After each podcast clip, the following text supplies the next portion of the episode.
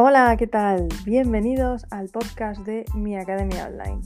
¿Qué es lo que vas a encontrar aquí? Pues todo lo relacionado con eh, montar, crear o gestionar, si ya tienes una, y mantener y, por supuesto, promocionar para que vendas eh, una academia online.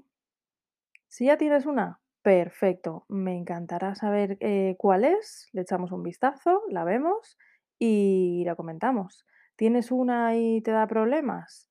Pues también porque seguramente eh, nos ayude a todos ver la solución de ese problema.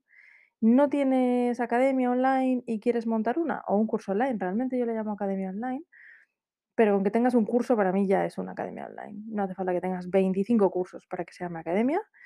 Y, mm, y nada, no tienes.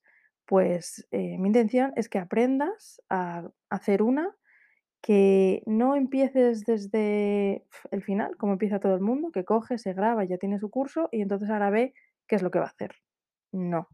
Creo que primero tienes que tener una idea, después de esa idea que la tienes que masticar muy bien y tienes que tal, entonces ya te compras un dominio si es que has decidido montarlo en, en una página web o eh, te pasas a una de las plataformas que ya hay.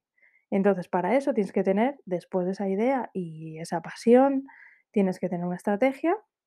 Después de esa estrategia, eh, cómo la vamos a implementar, en qué plataforma, cómo la vamos a hacer, lo vamos a hacer solos, con alguien, etcétera.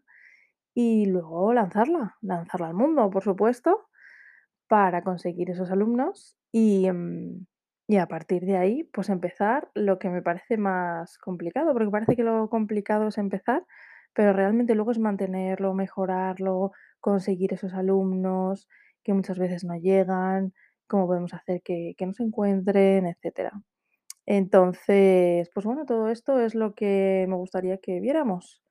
Así que si, si crees que puede ser de tu interés, suscríbete, síguete, sígueme y nos vemos. Bueno, y un pequeño disclaimer, ¿vale?